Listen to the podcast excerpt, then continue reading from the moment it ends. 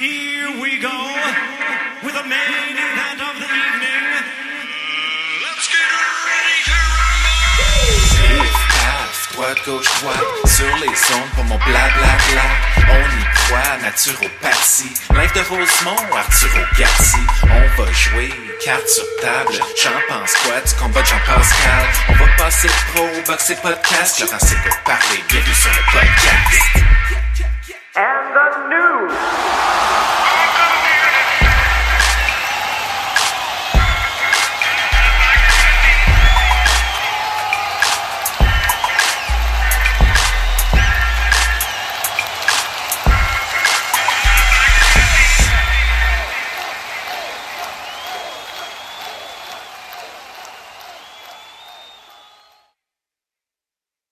Je vois pas, je vois pas Yvon, mais. Moi, je te vois. Ah, ok. Fais pas trop, de- fais pas trop de niaiseries. Alors, on va commencer dans, dans 2-3 secondes. Salut tout le monde, bienvenue sur euh, le podcast euh, Boxing Town d'une certaine façon, puis euh, une entrevue avec le président du groupe Yvon Michel. Yvon Michel, bonjour, comment tu vas? Oui, ça va bien, merci. Vous autres, aussi? Ça va super bien. Ça va Euh, bien. Première question, on n'a pas le choix de t'en- parler, le confinement. Es-tu confiant que ça va se régler puis on va euh, déconfiner la boxe? Je suis confiant que les décisions, les bonnes décisions vont être prises par euh, le, le ministère de la Santé et que la boxe va être déconfinée, mais ça va être une étape. Après ça, euh, bon, on sait à faire déjà. Je sais que les gens de Tiger Management sont un peu plus avancés que nous. Euh, ça va être euh, le défi après de trouver les ressources financières requises pour être capable de faire marcher ça. Ça veut dire que on a déjà commencé à parler à nos commanditaires, mais au Québec, ça sera pas assez. Il faut qu'on on trouve un réseau de télé. Ici, on, on, est en train de regarder des choses avec Canal Indigo. On regarde aussi pour euh, une plateforme internationale. Mais donc, il va y avoir d'autres défis, mais je suis confiant qu'on va s'affairer à ça, qu'au lieu de se battre juste pour euh, avoir le droit d'opérer, là, on va se battre pour trouver les façons que ça fonctionne.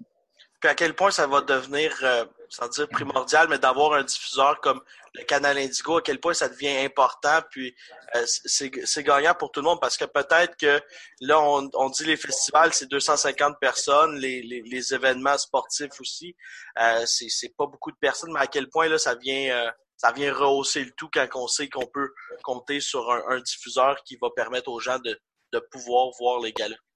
Oui, c'est c'est ça que ça va être majeur, avoir euh, des partenaires de qualité, des partenaires qui vont vouloir investir, prendre des risques avec nous. Ça va être très important.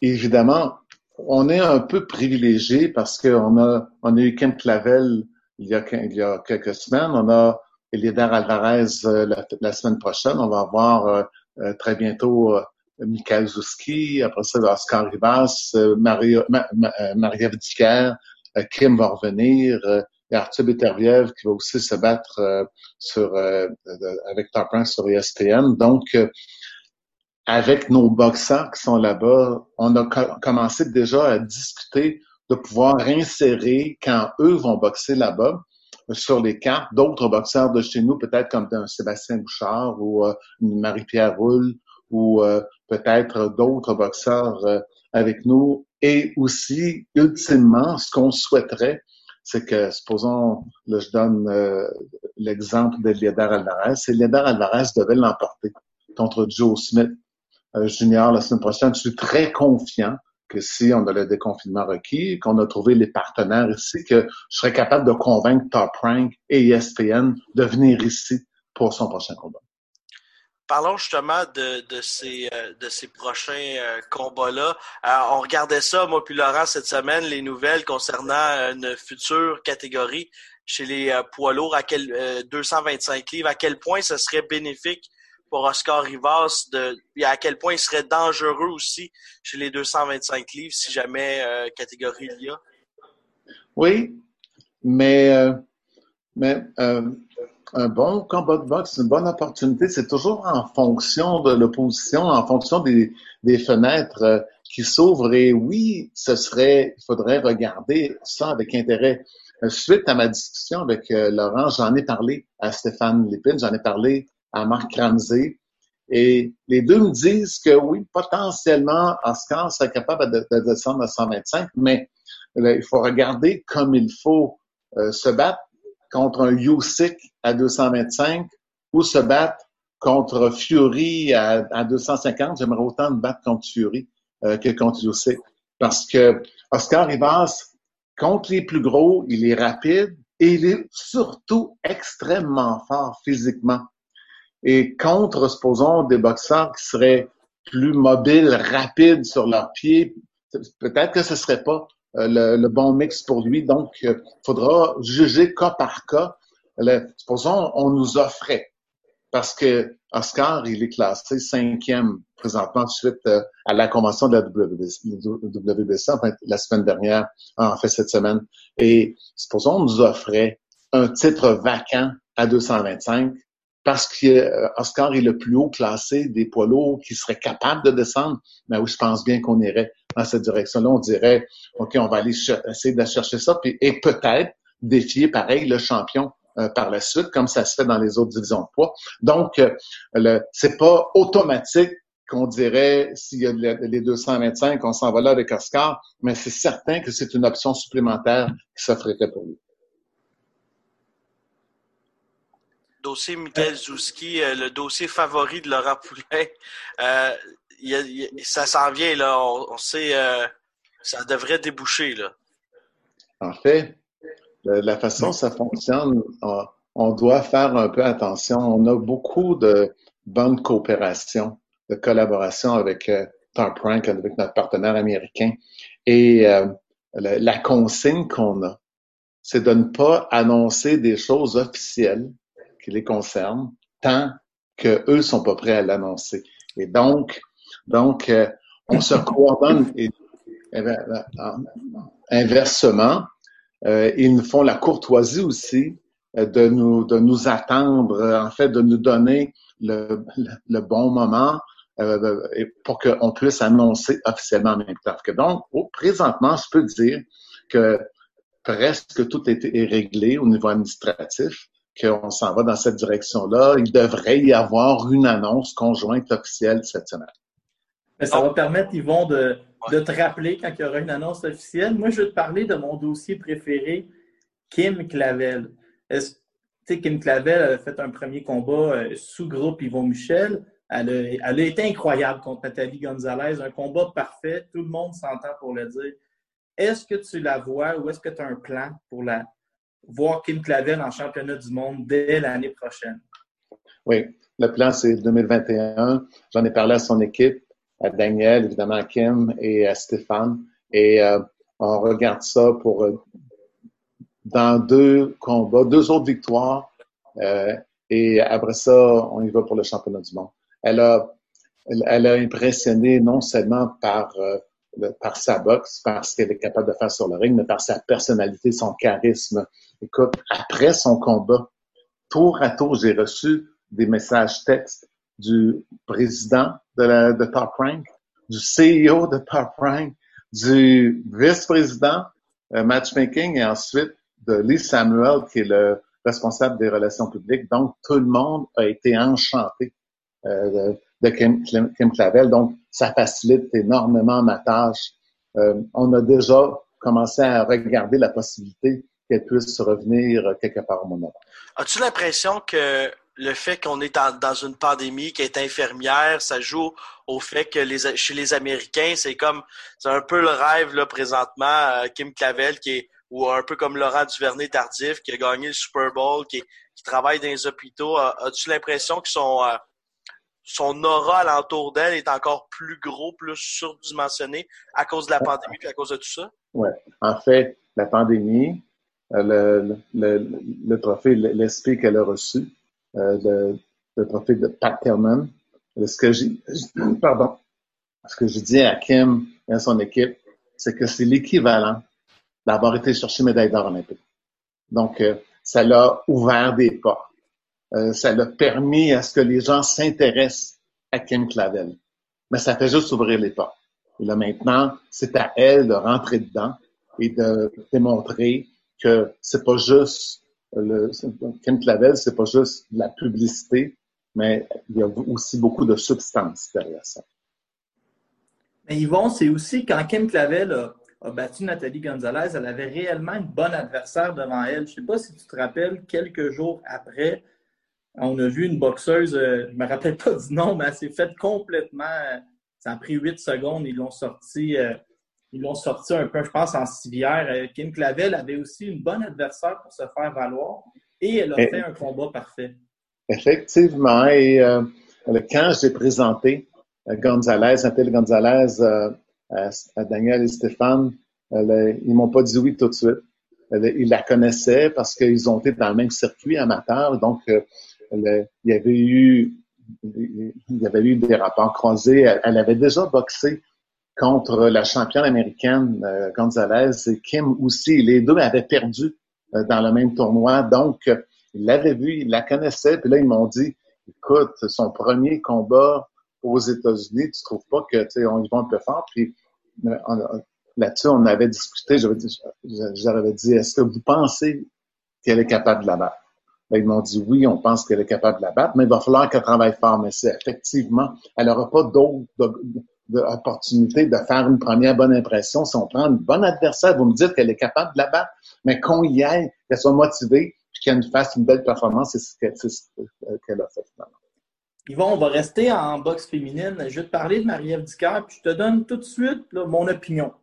Moi, j'ai l'impression que Marie-Ève Dicker, contre Clarissa Shields, elle va gagner des rondes, puis elle va la faire, elle va la faire mal paraître. Le fait qu'elle est gauchère, le fait que elle va chercher des angles, elle lance du volume. Moi, je trouve qu'elle a le style parfait pour le deux minutes parce qu'elle lance du volume, elle n'arrête jamais, elle se déplace. Je suis certain qu'elle va embêter Clarissa Shields, puis victoire ou défaite pourrait augmenter sa valeur. Est-ce que tu peux là, me garantir que ce combat-là va avoir lieu? Écoute, avant, c'est sûr que tu n'étais pas au meeting quand j'ai offert ce combat-là à, à Marie-Ève, parce que c'est exactement ce que je lui ai dit. Elle oui, elle est gauchère. Elle, elle a ce qu'il faut pour, euh, pour bien paraître dans ce combat. Elle, va aller chercher des rounds. Écoute, peut-être, euh, moi, je pense qu'elle a ses chances d'aller chercher aussi la victoire sont bonnes. Euh, est-ce qu'elle va se battre contre Clarissa Shield? Clarissa Shield veut se battre avec Maria car Elle veut faire l'histoire. Son promoteur veut que ça se passe. Son gérant aussi. On a un contrat de signer de part et d'autre pour que le combat ait lieu.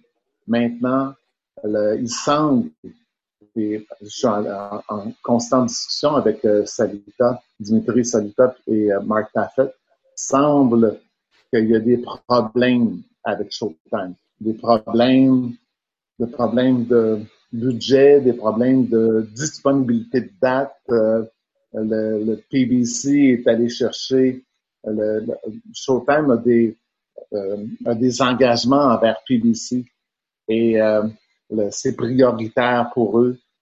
On me dit quand même de rester, d'être patient. C'est ce que je dis à Marie-Ève et son équipe, parce que c'est la volonté de tout le monde. Il y aurait juste un combat qui pourrait faire que Shield aille dans une autre direction, c'est si on lui offrait euh, quelques millions pour se battre contre Leila.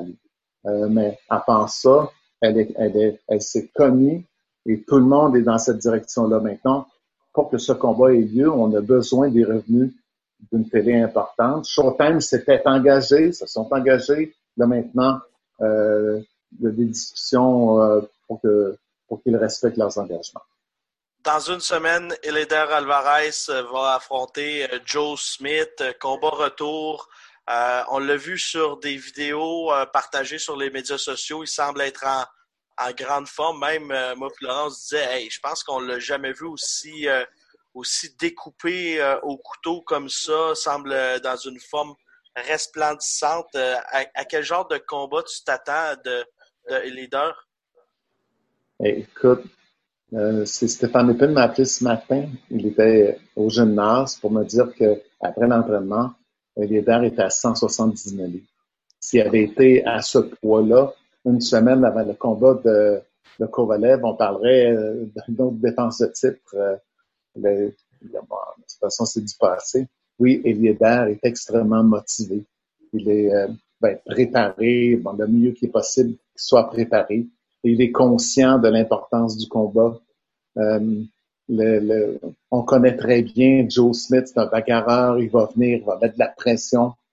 Faut pas s'attendre à ce que Elider Alvarez euh, le fasse comme Bivol. Ce serait peut-être, il y, en aurait la possibilité, mais il n'y a pas le tempérament pour ça, d'être patient, rester autour du jab, euh, puis euh, garder Smith à distance. J'ai l'impression qu'il va, il, va aller se battre avec Joe Smith. je pense que il va tenter de reculer. Joe Smith ne fera pas non plus comme euh, Jesse Hart pour tenter de sauver partout puis euh, euh, tenter de, de, gagner la bataille de la distance. Moi, je pense qu'il va se battre. Et les deux sont explosifs, mais je pense que avec son expérience, il est plus explosif que Joe Smith. Il a en général un meilleur boxing IQ. moi, je pense que euh, ça va être, ça va être bon, ça va être intéressant.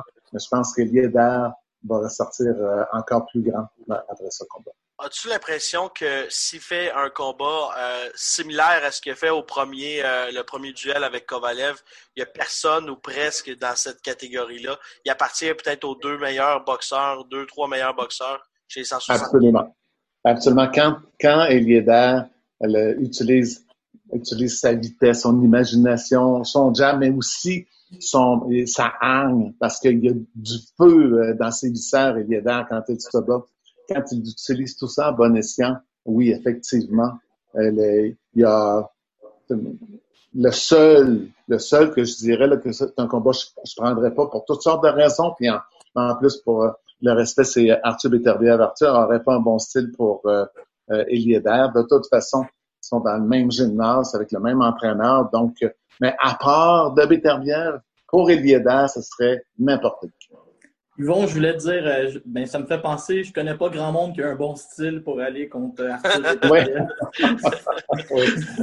Mais je voulais te demander, Yvon, euh, je voulais te dire, Yvon, j'ai fait un après-midi, j'ai fait des téléphones, j'ai demandé à cinq personnes leurs prédictions et tout le monde a Elader et Alvarez 117-111. J'ai hâte de voir ça semble l'unanimité chez les, experts que j'ai appelés. Euh, j'ai une question pour toi, Yvon. Quand Elander Alvarez a eu son premier règne de championnat, euh, vous n'aviez pas nécessairement le contrôle de l'agenda parce que Kovalev avait mis une clause de revanche. Les champions font toujours ça en général. Est-ce que tu souhaites, avec Elander, avoir un règne où tu aurais un peu le, contrôle des premiers combats, peut-être arriver à un, règne plus long, un règne plus euh, structuré avec euh, Elander Alvarez? Oui, mais en fait, ce que Lieder nous demande et euh, ce qui serait populaire, c'est OK, battre Joe Smith. On va falloir faire ça la semaine prochaine. D'après moi, Vlasov est un meilleur boxeur que Salamov. J'ai l'impression que Vlasov va sortir gagnant de cet affrontement-là. Il a plus d'expérience aussi. Je pense qu'il a ce qu'il faut pour battre euh, Vlasov. Et euh, ensuite, c'est Kovalev qui le veut. Euh, et je pense, j'en ai déjà parlé à Top Rank. Top Rank est avec nous là-dedans. tout le monde voudrait, voir ça et ESPN, il n'y aurait pas de problème. D'ailleurs, si on regarde les classements, la WBO, après les quatre boxeurs qui sont impliqués dans l'éliminatoire, celui qui est le cinquième, c'est Kovalev. Donc, euh, ce serait, écoute, on parle de trois combats dans le cadre de la pandémie. Peut-être que ces trois combats-là, ça va prendre un an, un an et demi avant que ça, se réalise. Mais euh, euh, peut-être plus vite aussi. Là, on a la semaine prochaine. la WBO nous a promis que Salama Blazov était pour avoir lieu cet automne. Et si ça n'avait pas lieu cet automne, qu'il prendrait des décisions concernant la, euh, la ceinture. Donc, peut-être qu'on aurait l'occasion de se battre contre Kovalev avant. Mais euh, de toute façon, il n'y a rien qui va pouvoir arriver si on ne pense pas Joe Smith la semaine. Yvan, on voit que tu as, des étoiles dans les yeux, quand tu, de la fierté quand tu nous parles de, de, de Tu sais, vous l'avez amené euh, à Montréal, euh, les avez sortis de la Colombie, sont arrivés à Montréal, ils ont, ils ont appris le français, ils ont, euh, ils ont vraiment embrassé cette, cette culture québécoise-là. À quel point tu es fier de voir le, cheminement qu'il a parcouru. Puis, il y a eu la, période où il est devenu champion du monde. Puis là, c'est la reconquête d'un autre titre. Parle-moi comment tu, le vis, ça, ce sentiment de fierté-là. Je pourrais aussi dire qu'il y a eu une période importante pour Eléda, la période où il était l'aspirant obligatoire à, à Dennis Stevenson. Je pense que c'est impossible de trouver des gens plus droits, plus sincères et plus loyaux que Eliéder et Oscar. Euh, quand ça allait pas, je parlais à Stéphane, on se, on rencontrait au bureau, euh, je répondais aux questions. Pardon. Le dialogue a toujours été ouvert. Euh, ils se sont fait tirer, euh, le, le, parler à gauche et à droite. On, euh, quand les contrats, parce qu'on n'en a pas fait grand état, mais ça fait comme dix ans qu'ils sont avec nous. Euh, L'an passé, on a renouvelé leur contrat pour une période de, quatre ans. Ils, étaient dans une super bonne position. On leur, leur a fait de bonnes conditions, mais ils n'ont pas essayé euh, de, de, faire de la surenchère et euh, aller ailleurs. Ils, ils ont monté avec nous, puis ils voulaient finir leur carrière avec nous j'ai beaucoup de respect euh, de, de, pour leur professionnalisme, pour euh, le, le, finalement le, ce qu'ils vont avoir accompli. Et tu sais, Eliéder, là, Eliéder, c'est un peu dommage. Il est dans le marché où il y avait Stevenson, Pascal et Lucien Boutet, mais mais il a envié personne au niveau, au niveau écoute, dans ces quatre derniers combats, il a passé le KO, a bouté, passe le KO à Kovalev, a dominé Jean-Pascal, a passé le KO à Sears. Écoute, euh, le, vous tu l'as mentionné toi-même tantôt, Lénder Alvarez est du calibre, de, un gros calibre qui est vraiment au top de la division des mi-lourds. Et s'il réussit à regagner le championnat du monde des WBO, il va falloir qu'on le considère comme l'un des meilleurs boxeurs avoir jamais passé ici. Je m'attends pas à une réponse, mais euh, je vais y aller d'un commentaire. Au moins, lui, il est resté quand ça allait un petit peu moins bien. Ouais.